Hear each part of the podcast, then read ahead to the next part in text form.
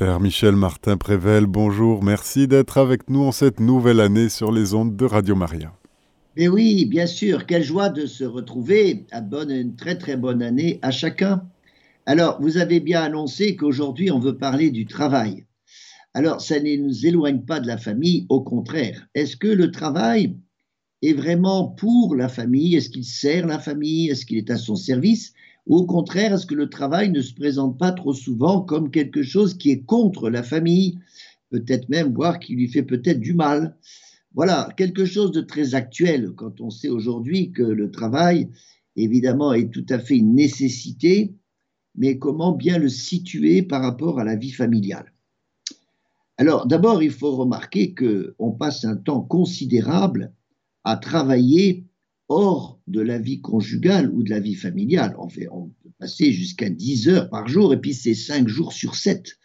Donc on passe beaucoup de temps. Il se passe des foules de choses dans notre milieu de travail et même aussi quand on est chez soi ou dans un magasin où on est, on est effectivement donné à son travail de façon beaucoup plus importante en réalité que donné à son couple ou à ses enfants. Surtout que le travail peut devenir obsédant. Quand le travailleur a besoin de se vider de toute cette atmosphère professionnelle quand il rentre chez lui, ça montre bien que peut-être il y a une hypertrophie du travail. Vous me direz, oui, mais pourtant je connais des gens, c'est exactement l'inverse. Quand on est au chômage, on a ce besoin de travailler qui n'est toujours pas là et on est au contraire beaucoup trop chez soi. Alors bien sûr qu'il y a les extrêmes. Mais indépendamment de ces extrêmes, on sait bien qu'aujourd'hui, peut-être que on cherche aussi beaucoup plus à s'épanouir dans son travail que vraiment à s'épanouir dans sa famille. Comment se fait justement l'influence de ce, notre vie de travail? Comment se fait cette influence sur notre vie conjugale ou notre vie familiale? Est-ce que un des conjoints, parce qu'aujourd'hui c'est souvent les deux qui travaillent, quand les deux travaillent, est-ce que chacun s'intéresse vraiment à ce que vit l'autre? Est-ce qu'il n'y a pas justement à mieux se connaître sur le plan du couple en, relatant, en parlant de ce que l'on vit dans son travail? Ça se fait en, général assez naturellement, mais quelquefois il y a des sortes d'étanchéité parce que soit on veut protéger son couple des difficultés, des tensions que l'on vit à son travail, ou inversement, on veut se décharger sur l'autre de tout ce que l'on a vécu dans son travail, et quelquefois même euh, en allant jusqu'à du harcèlement. Là aussi, voyez, est-ce que l'équilibre est toujours bien fait entre ce que je peux rapporter à la maison de mon travail? Pourquoi pas, il faut en parler, et en même temps, on ne peut pas continuer dans sa vie de couple et les mêmes euh, garder dans l'esprit de tous les soucis que l'on a eus à son travail parce qu'il s'agit, une fois encore, de passer à autre chose. Alors, d'abord, le travail, mais qu'est-ce que c'est que le travail quand même Le travail? Ça a une étymologie un peu spéciale parce que le travail, ça vient du mot latin tripalium, était un instrument de torture à trois pieds, trois pieux, trois pieux. Alors ça veut bien dire que le travail peut bien passer pour quelque chose qui nous torture une sorte de, peine. Et c'est vrai que un des fruits du péché originel, c'est que le travail est devenu pénible. Mais le travail en soi n'est pas le fruit du péché. C'est au contraire une très bonne chose. C'est une mission qu'ont reçue l'homme et la femme pour continuer à transformer le monde. Par le travail, on peut véritablement vivre un véritable développement intégral de la personne, comme le dit le pape François. Et l'Église a bien euh, réhabilité la valeur du travail, qui est effectivement très importante. C'est une façon de se donner au monde, c'est une façon de faire euh, euh, progresser nos talents, mais c'est aussi en mettre aussi en lien avec la vie spirituelle. On va en reparler. Peut-être que notre travail, c'est tout simplement notre façon d'être au service du prochain. Et même si le conjoint, c'est mon prochain encore plus proche, j'ai d'autres prochains que ma famille. Voilà encore, voyez, toute cette histoire qu'il faut bien équilibrer. Joseph le Nazareth, qui est celui qui est le patron du travail, celui que l'on fête le 1er mai, c'est à la suite des, les communistes qui ont mis en valeur la fête du 1er mai, et l'Église a repris ça pour en faire aussi la fête du travail. C'est donc une très bonne chose en soi. Et Saint Paul peut dire que celui qui ne travaille pas ne mange pas. Donc voilà une bonne chose. Et, pourtant, euh, il ne faut pas effectivement couper, couper la famille du monde du travail. Et il est bon que des employeurs, par exemple, tiennent compte de ce que vit quelqu'un dans sa famille, parce que nous, ne sommes pas coupés en morceaux. Et quand on vit des choses difficiles, vous voyez, à la maison, avec l'épouse, avec les enfants, eh bien, ça se reporte sur notre travail, parce que notre esprit n'est pas vraiment libéré. Donc, un patron, il devrait s'intéresser à ce que vit la personne dans sa vie privée, parce que quelque part, ça intéresse aussi sa vie professionnelle. Et inversement, dans la famille, dans le couple, on voit quelqu'un qui vit des difficultés dans son travail, qui est tellement euh, perturbé par ça, qui devient peut-être un peu colérique, qu'il a du mal à vivre des rapports sereins avec sa famille. On dit que, autre remarque, on dit que L'homme pense, la femme dépense. Vous savez, c'est un, dicton complètement, euh, complètement dépassé. Mais ça veut dire que souvent, un homme, c'est plutôt masculin, un homme peut dire Moi, je travaille, et il dit à sa femme Mais tu sais, je travaille pour toi. Donc, je, je mets tout, tout, toute ma vie dans mon travail parce que c'est ma façon de dire que je t'aime, quoi. Ça veut dire que je t'aime en travaillant pour toi. Certes, et il y a une sorte d'amour indirect euh, par exemple, un cadre qui s'en va passer trois jours à Francfort pour travailler, il dit, mais tu sais, je travaille pour toi.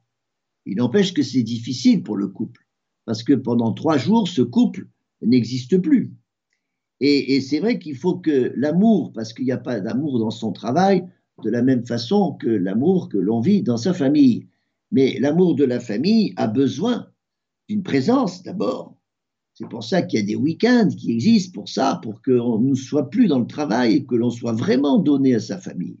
Et que l'amour a besoin de ces marques de tendresse, de service, de pardon, tout ce que nous allons vivre dans la vie familiale. Ça ne peut pas rester théorique. Je suis dans mon travail, par conséquent, c'est pour ma famille, et donc tout va bien. Et, puis aussi, euh, à l'inverse, le, chômeur, celui qui est au, on voit bien que ça a une grosse influence, en particulier sur ses enfants. C'est pas du tout facile pour des enfants de savoir que leur père, leur mère est au chômage, et quand c'est les deux, alors c'est encore plus difficile. On sait que on est éduqué par le travail, et la famille, elle est éduquée par le travail des parents. C'est comme ça que les enfants peuvent comprendre tous les ressorts qu'il y a dans le travail, dans la, beauté qu'il y a à travailler pour les autres. C'est quand même ce qu'a vécu la Sainte Famille. La Sainte Famille, hein, à Nazareth, c'est le père travaillait, la mère travaillait aussi. La Vierge Marie travaillait, elle faisait beaucoup de choses dans cette maison. Elle était dehors, elle s'occupait des gens aussi à l'extérieur, elle prenait beaucoup de temps avec les habitants de Nazareth. On est donné à d'autres que aux siens. Et ça, c'est comme sacré. Bien sûr que le travail est sacré. Et puis ça concerne tout le monde, le travail. C'est pas uniquement parce qu'on a un salaire. Le travail, c'est une sorte de co-création. C'est nécessaire pour vivre et pour s'épanouir. Et puis ça donne du sens à la vie. Et en même temps, ce même travail, eh c'est vrai qu'il est source de fatigue, il peut être source de tension, et c'est pour ça que ça peut perturber le couple et la famille. Vous voyez qu'on est vraiment à se poser ces questions parce qu'il faut bien mettre, comme on dit, le curseur à la bonne place. Il s'agit souvent de rééquilibrer l'investissement que j'ai dans mon travail et l'investissement que j'ai dans mon couple ou dans ma famille. Parce que franchement, moi qui accompagne des couples depuis longtemps, je vois beaucoup plus souvent, et c'est beaucoup plus vrai souvent pour l'homme, qu'il euh, donne beaucoup plus de temps à son travail qu'à sa famille, mais peut-être aussi que ça peut constituer une fuite.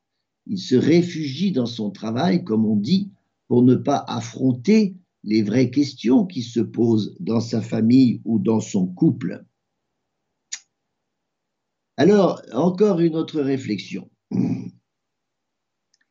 Le travail, c'est justement pas simplement euh, gagner sa croûte. Voilà, ça, vous voyez bien, c'est une dimension assez, assez sommaire.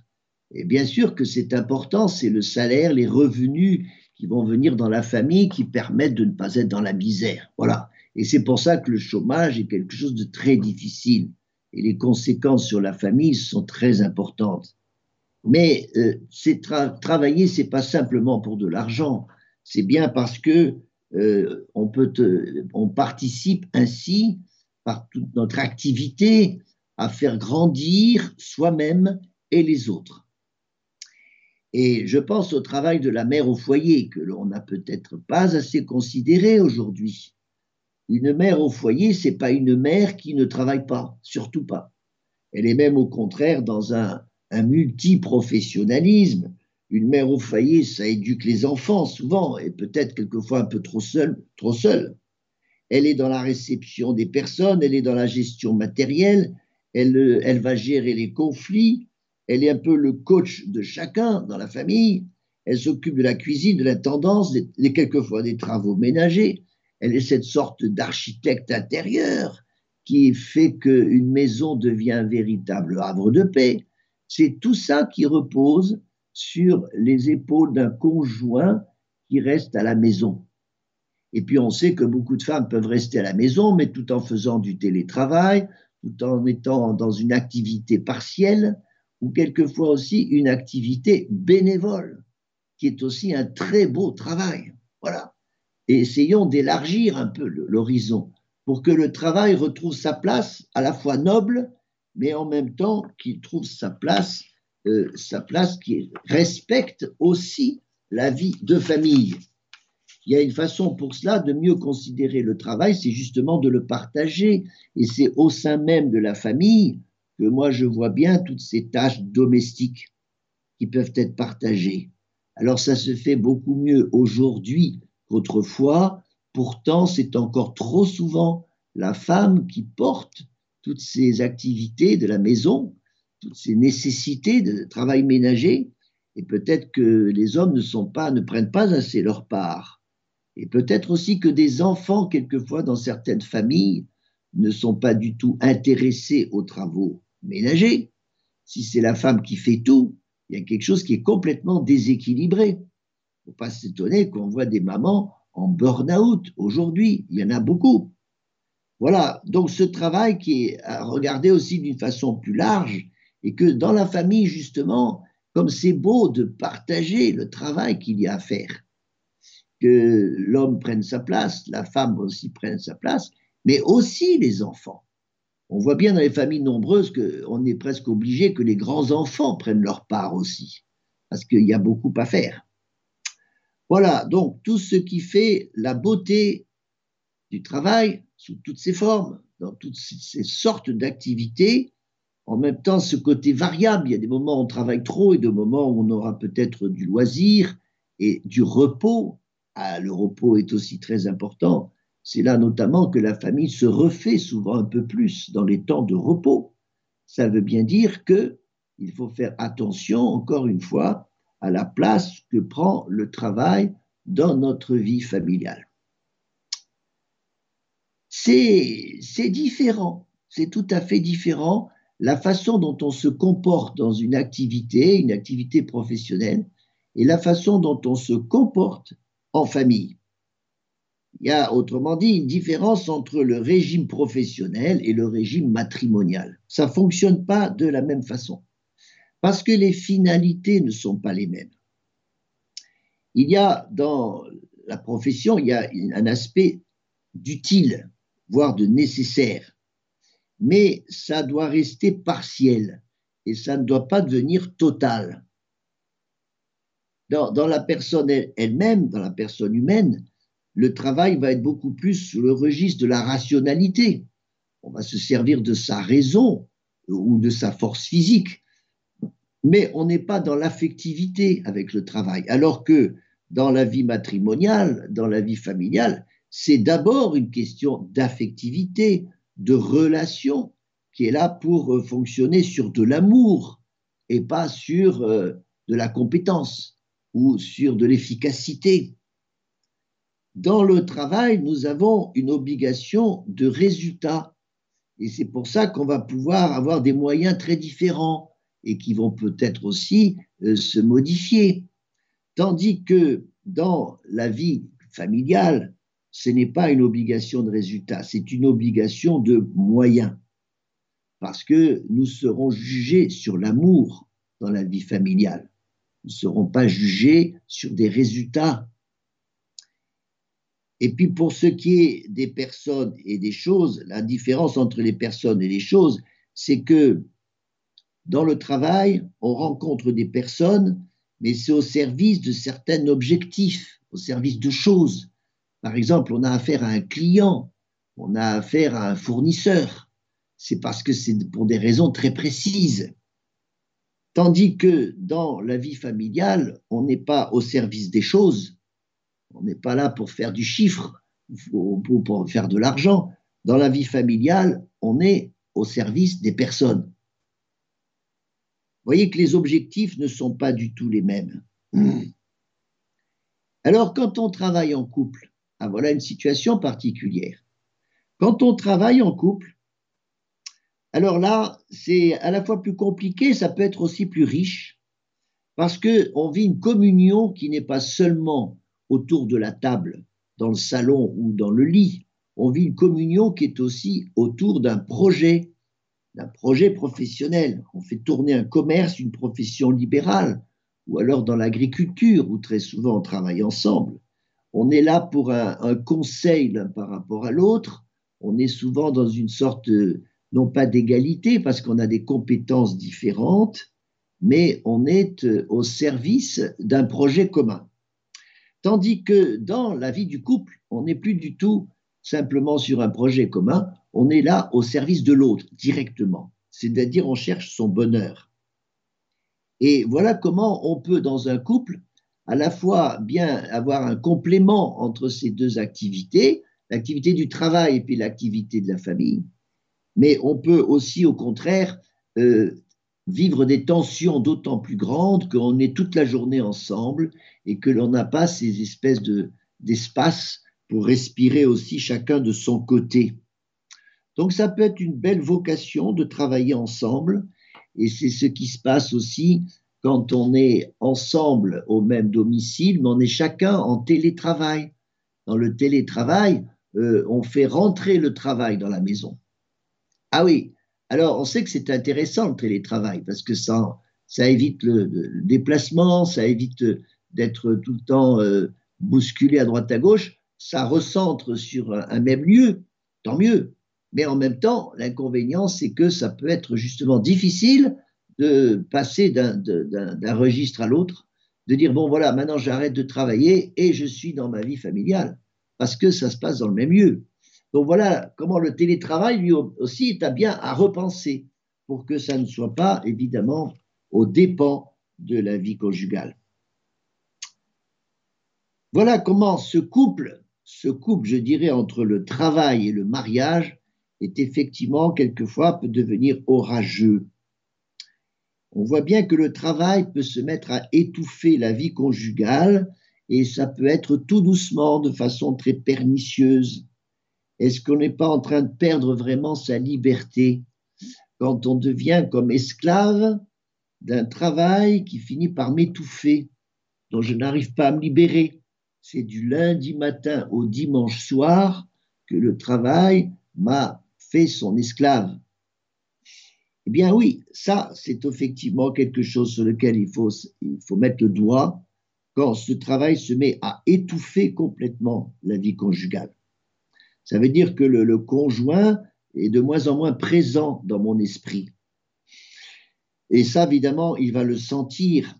Ça peut être le cas du travail chez soi ou du télétravail, je le disais, quand on a justement été, euh, on, laisse trop cette place au travail puisqu'il est chez moi et, et donc je suis tout le temps dominé par lui.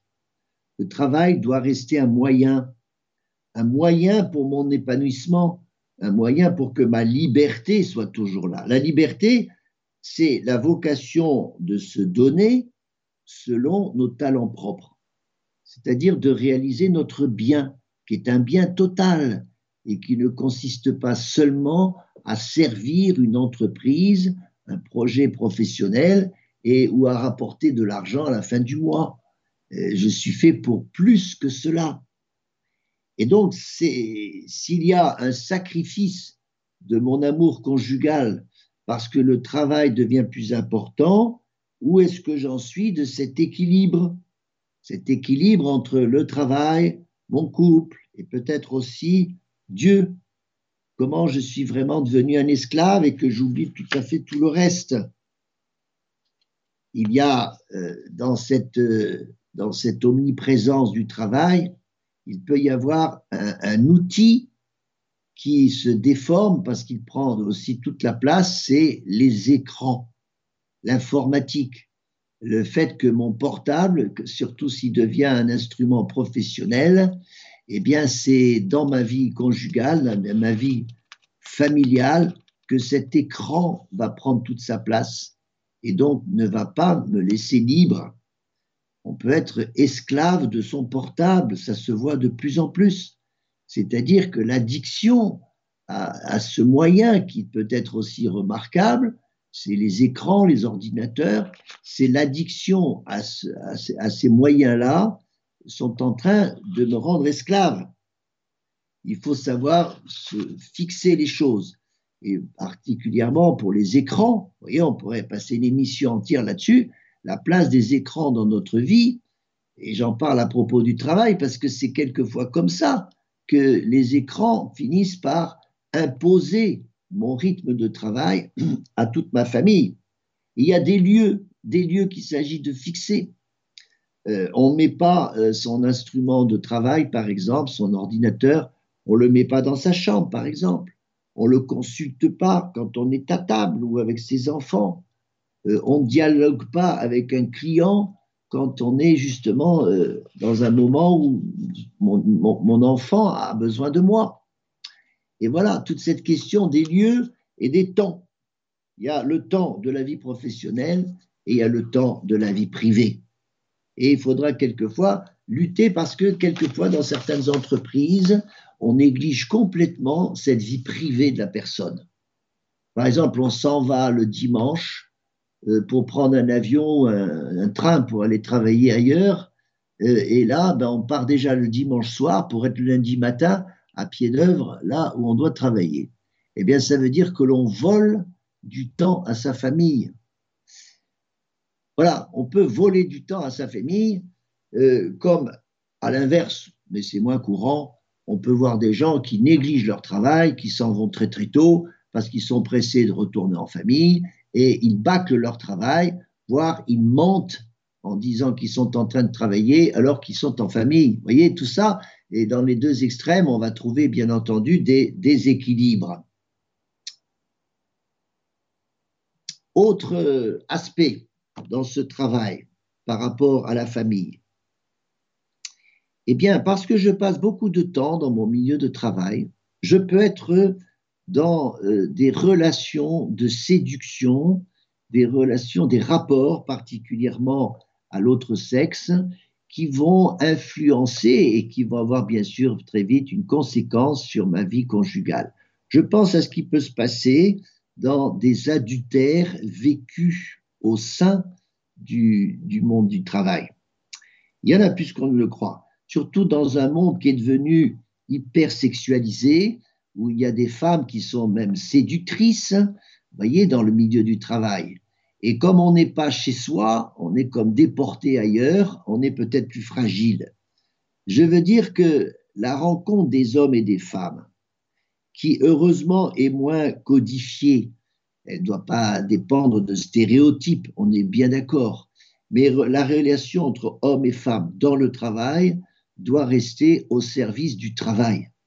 Ce qui veut dire qu'il peut y avoir des rencontres qui peuvent avoir même, pourquoi pas, un certain aspect amical, mais ça ne peut pas dériver vers de la séduction et vers des rapports qui évidemment vont devenir euh, adultères, des rapports sexuels. Parce que là, c'est paf, tout de suite, ma, vie de, ma vie conjugale qui est atteinte. Et, c'est loin d'être une, rareté, ça. Quelqu'un qui vit une aventure à son bureau avec, une secrétaire ou une collègue, alors qu'il est dans une double vie, parce que ça facilite, ça facilite ça d'être dans une double vie. J'ai quelqu'un euh, affectif hein, du côté du bureau et puis j'ai aussi mon épouse à la maison. Voilà. Et ça, on voit que quand on ne fait pas attention, on peut être tout à fait euh, comme séduit et déplacé complètement si on ne prend pas les bons moyens.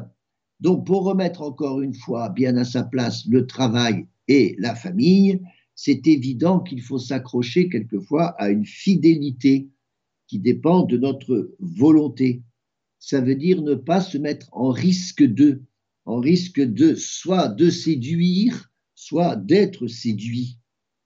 Et je pense que dans le milieu du travail, il faut savoir fuir les confidences, euh, ne pas forcément être au courant des difficultés conjugales de l'autre, parce que on va favoriser sinon ses confidences et on n'interfère pas dans ce sens-là dans la vie privée des autres quand on est dans une relation professionnelle. Voilà, ça c'est aussi un point qui est aujourd'hui un peu important parce que beaucoup d'adultères prennent leur, leur, naissance justement là-dedans. Et je pense qu'il faut euh, très raisonnablement être vigilant.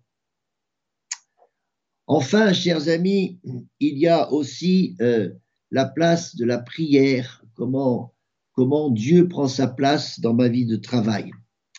Eh bien, nous avons l'expérience de la vie bénédictine qui est une vie très intéressante et ça devrait être les deux mamelles du chrétien, c'est justement le travail et la prière. Savez-vous qu'en hébreu, le mot travail, c'est le même mot avoda, qui veut dire aussi le culte. Ça veut dire que le travail, c'est rendre aussi gloire à Dieu dans son travail.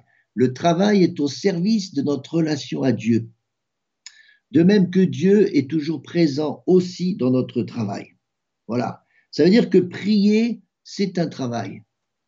Et que le travail peut être aussi une prière. C'est ce que vivent tous les contemplatifs, justement.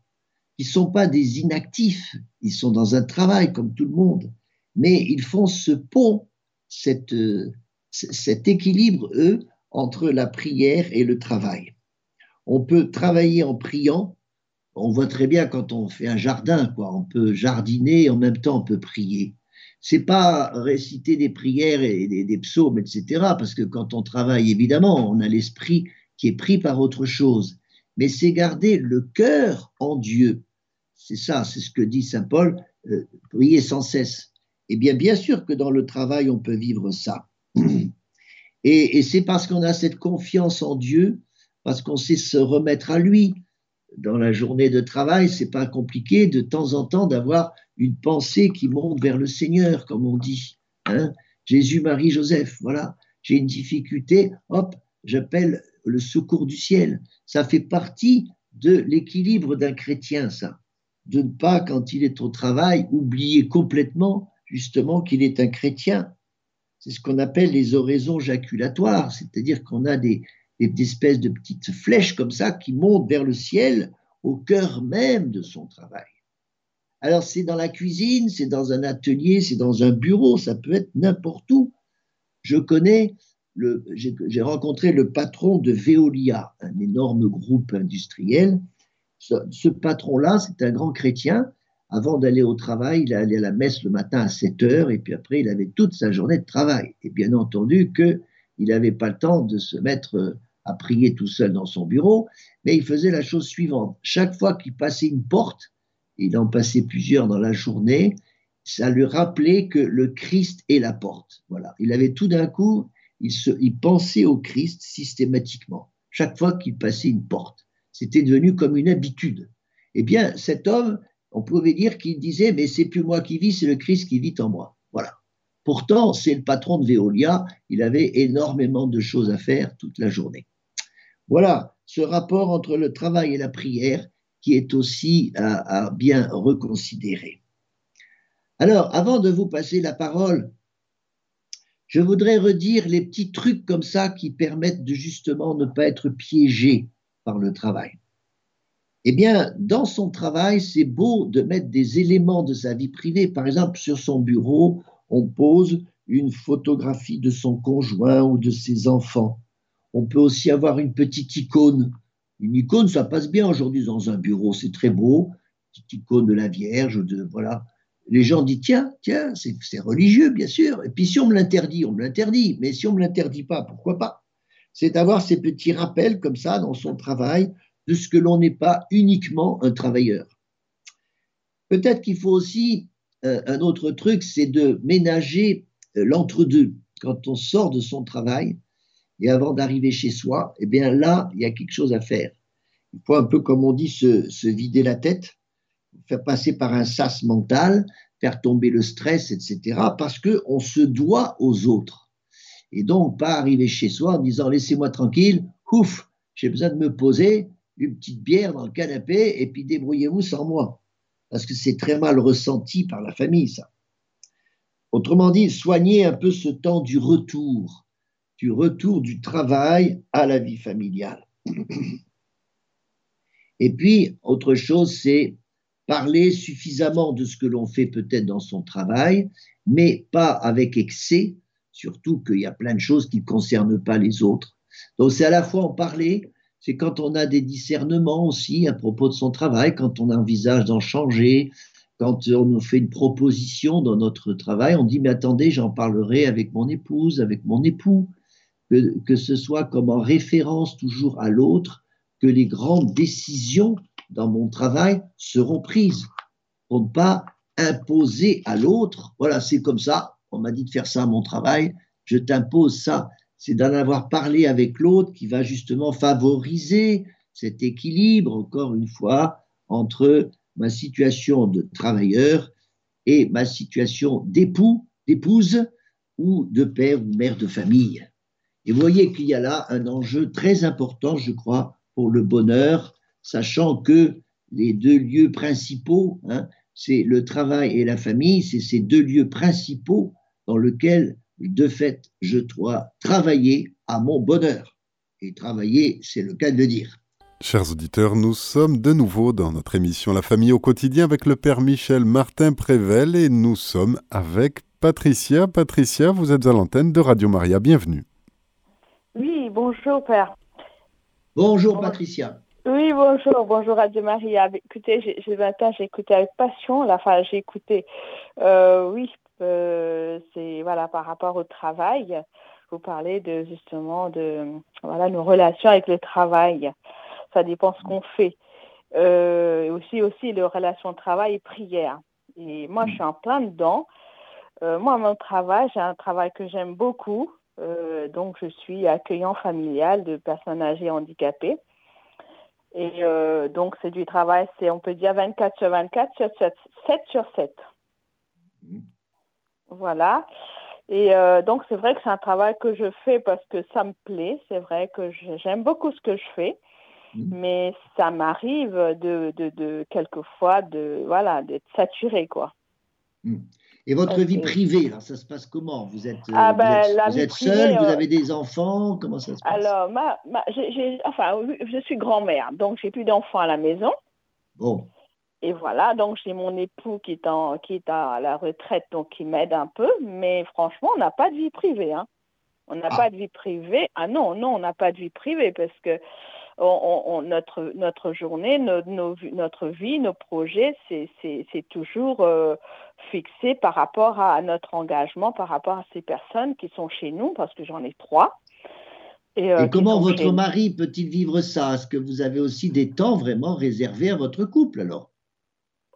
On n'a pas de temps, il y a que le voilà, on ne peut pas dire qu'on a un temps parce qu'il faut qu'on reste avec eux, faut enfin de toute façon on peut pas partir les laisser seuls. Si on part, il faut qu'il y ait quelqu'un qui veille sur eux, qui n'est pas du tout évident parce qu'il n'y a plus il a personne.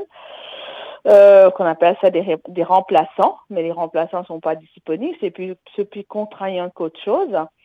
Et euh, oui, on a dû on, on est voilà, on, comme c'est comme si euh, on est on est des parents avec des enfants à la maison, quoi. oui, euh, mais vous avez l'air vous avez l'air de subir ça ou est-ce que vous y avez vraiment trouvé un bel équilibre? Est-ce que ah oui, vous non, êtes finalement heureuse? Ah oui, oui, oui, oui, oui, oui, ah, j'ai trouvé vraiment vous êtes très heureuse. Ah oui, oui, oui. J'ai travaillé depuis des années justement dans, dans les secteurs handicapés, dans les maisons de retraite, dans les EHPAD et tout. effectivement, je n'étais pas épanouie du tout. Mais là, c'est vrai, je trouverais vraiment mon, je trouvais vraiment ce que j'aime. Ça, vraiment, j'aime le faire. Oui, alors ça veut dire, euh, Patricia, que vous vivez là une espèce de nouvelle maternité dont vous avez l'air d'y être très heureuse, c'est très bien. Mais moi, la question que je vous pose, c'est pour votre mari, est-ce que c'est pareil? Bah, euh, il me dit pas parce qu'il est tellement gentil, donc euh, bah, il se pense qu'il subit un peu, et voilà, parce que c'est mon travail, ça nous permet de gagner notre vie. Et puis, bon, mm. ben, c'est vrai qu'il aurait aimé quand même que nous, on nous ayons un peu plus de vie privée, si vous voulez. Ça, je pense que si, que moi aussi. Mais voilà. On vous renvoie à la question. Est-ce que vous avez vraiment trouvé ce bel équilibre pour que lui aussi trouve aussi sa, sa part? Alors là, je ne sais pas. Ça, il faut lui poser la question. Je ne sais pas. Eh ben oui, eh ben vous la lui poserez, n'est-ce pas? Il faudra lui, lui poser. Voilà. C'est très important. Oui, on essaye de faire. Voilà, on essaye de faire de, notre mieux, mais on est des, êtres humains. On est quand même des êtres fragiles. C'est vrai que quelquefois, je, je sais vrai quelquefois, quelquefois, je suis débordée. Il y a des moments, j'ai envie de tout arrêter. Parce que eh, c'est voilà, vrai que. Voilà, voilà. Donc, vous voyez, il faut quand même euh, travailler à de l'équilibre. Hein, c'est toujours ça. Voilà, vous voyez. Bon, parce que bon, ben. Voilà. C'est bon, ben merci, merci pour votre témoignage, Patricia. Merci. Par contre, non, je, la question par rapport à la prière. Euh, nous, voilà, nous, voilà, nous, nous, avons. Mais par contre, quelquefois, nous, nous aimons bien prier, moi et mon mari. Et quelquefois, quand, quand moi, j'arrive pas à faire ma prière, vous voyez, ça peut m'arriver, ça tous ces derniers temps, c'est depuis, euh, on ne sait pas pourquoi, on, voilà, on est tellement occupé, et j'éprouve un peu comme une manque, comme une culpabilité. Voilà. Je ne sais ah, pas pourquoi. Parce que vous, vous pensez que vous ne donnez pas assez de temps à, Dieu, quoi. Voilà, c'est ça. Surtout dans la prière. Je vais, à la messe, je vais à la messe régulièrement, presque tous les jours. Je m'organise, on s'organise pour faire, pour aller à la messe. Mais euh, vous savez, c'est la prière pour moi, c'est vital. Et quand j'arrive pas à avoir ce temps de prière, je me sens comme si je dis mince, comme si j'ai abandonné Dieu. Voilà, c'est ça ma, eh ma question. Donc vous voyez, ça, ça fait un deuxième équilibre à rechercher. Vous avez l'équilibre couple, travail, mhm. et puis Dieu. Ça fait, il faut équilibrer tout ça. Voilà. D'accord. Voilà, voilà. Je trouve, Allez, bon courage, Patricia. À bientôt, au revoir. Et merci, pour tout ce que vous faites. Merci beaucoup, Patricia, d'être venue sur l'antenne de Radio Maria. Une sainte et heureuse journée. Nous n'avons pas d'appel ni de message. Nous vous laissons poursuivre, Père Michel Martin Prével. Oui, eh bien voilà, moi je reviens à cette question. Vous Patricia nous disait que à la fois elle est heureuse, je crois qu'elle est heureuse parce qu'elle est heureuse parce qu'elle se donne. Mais il y a peut-être aussi une limite au don. C'est pour ça qu'il faut être aussi raisonnable, comme on dit, parce que la limite au don, c'est quand on va trop loin et que sans s'en rendre compte, on déplace les choses et on peut casser certains ressorts qui sont les ressorts de l'affectivité. C'est ce qu'on va trouver dans la relation de couple ou le ressort de la vie spirituelle, qui est aussi un, aliment très important de notre être profond. Quand on, fait trop de choses et qu'on n'a plus le temps de prier, euh, peut-être qu'on ne s'en aperçoit pas parce qu'on peut être justement heureux dans son travail, heureux de se donner encore une fois. Mais tout doucement, on est en train de fragiliser quelque chose. Et c'est comme ça qu'un de ces quatre matins, on se réveille en disant j'en peux plus, je suis en burn-out, euh, j'ai perdu tout d'un coup le sens de ce que je fais, vous voyez, parce qu'on n'a pas vécu cet équilibre suffisamment. Et donc ça, ça nous appartient d'être dans une sagesse. Voilà, la sagesse, c'est ne pas simplement obéir aux émotions du moment. Euh, je m'éclate dans mon travail, très bien, mais attention, le fait même de s'éclater, ça veut dire que je ne suis pas exactement ajusté, je ne suis pas dans une unité profonde de tout mon être cette unité entre le corps, le psychisme et puis l'âme, l'âme spirituelle. Si, si, on, ne recherche pas cette unité-là, eh bien c'est une sorte de... Il y a une culpabilité à pas travailler à ça, parce que nous devons travailler à notre être tout entier pour être justement plus à même de se donner. Et quand on est déformé, quand on est euh, tendu par trop d'activités, ou au contraire parce qu'on serait trop dans la nonchalance, euh, le laxisme, etc., et qu'on ne se donne pas assez dans un travail, vous voyez que tous ces déséquilibres montrent que je ne suis pas vraiment libre. Voilà, la vraie liberté, c'est de retrouver la place pour chacun. exactement comme dans une famille. On sait bien qu'une famille, ça doit tenir sur un équilibre entre le père, la mère, les enfants, et peut-être aussi les personnes âgées. C'est tout ça qui fait l'équilibre d'une famille. Eh bien, c'est pareil pour notre propre vie, équilibrer mon être de travailleur, mon être profond d'époux ou de parent, et puis mon être aussi de chrétien, de fils de Dieu. Il faut tenir ces trois euh, petits personnages en moi, et c'est dans leur équilibre que je trouve un véritable bonheur, et puis cette liberté qu'il y a à se donner parfaitement. C'est l'équilibre qui existe dans la Trinité, chers amis. La Trinité, c'est un équilibre entre le Père, le Fils et le Saint-Esprit, où ils sont chacun au travail. Dans la Trinité, on ne se repose pas éternellement, on est en plein travail. La Trinité, c'est une Trinité qui continue à créer. Dieu continue à créer, à nous créer. Il crée le monde, il soutient le monde. La providence, c'est un travail énorme. Vous imaginez l'ordinateur, l'ordinateur qui est au ciel pour gérer la providence pour tout le monde. Ben ça, ça veut dire que Dieu n'est pas quelqu'un qui fait rien dans son ciel. Il travaille, c'est ce qu'on appelle la trinité économique, la Trinité qui se met au service de l'humanité, eh bien, dans ce service-là, le Père fait son travail, le Fils fait son travail, et le Saint-Esprit fait encore un autre travail. Mais ils sont complètement unis ensemble. Et c'est pour ça que cette unité pour nous, entre euh, vie professionnelle, vie familiale, et puis vie spirituelle, vous voyez, on a fait le tour avec ça, eh bien, cet équilibre-là, il est fondamental. Voilà.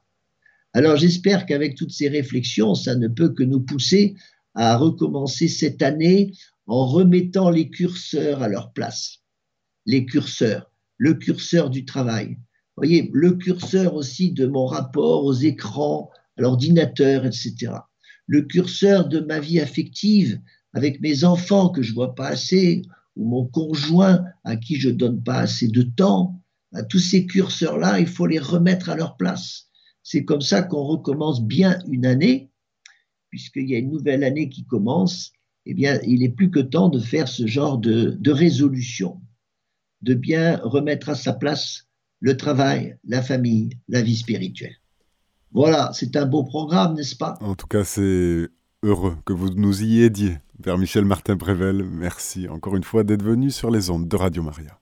Voilà, et bonne année donc à tous. Chers auditeurs, c'était notre émission La famille au quotidien. Vous étiez avec le Père Michel Martin Prével. Il y était question du travail et de la famille. Vous pouvez réécouter cette émission podcast sur notre site internet radiomaria.fr.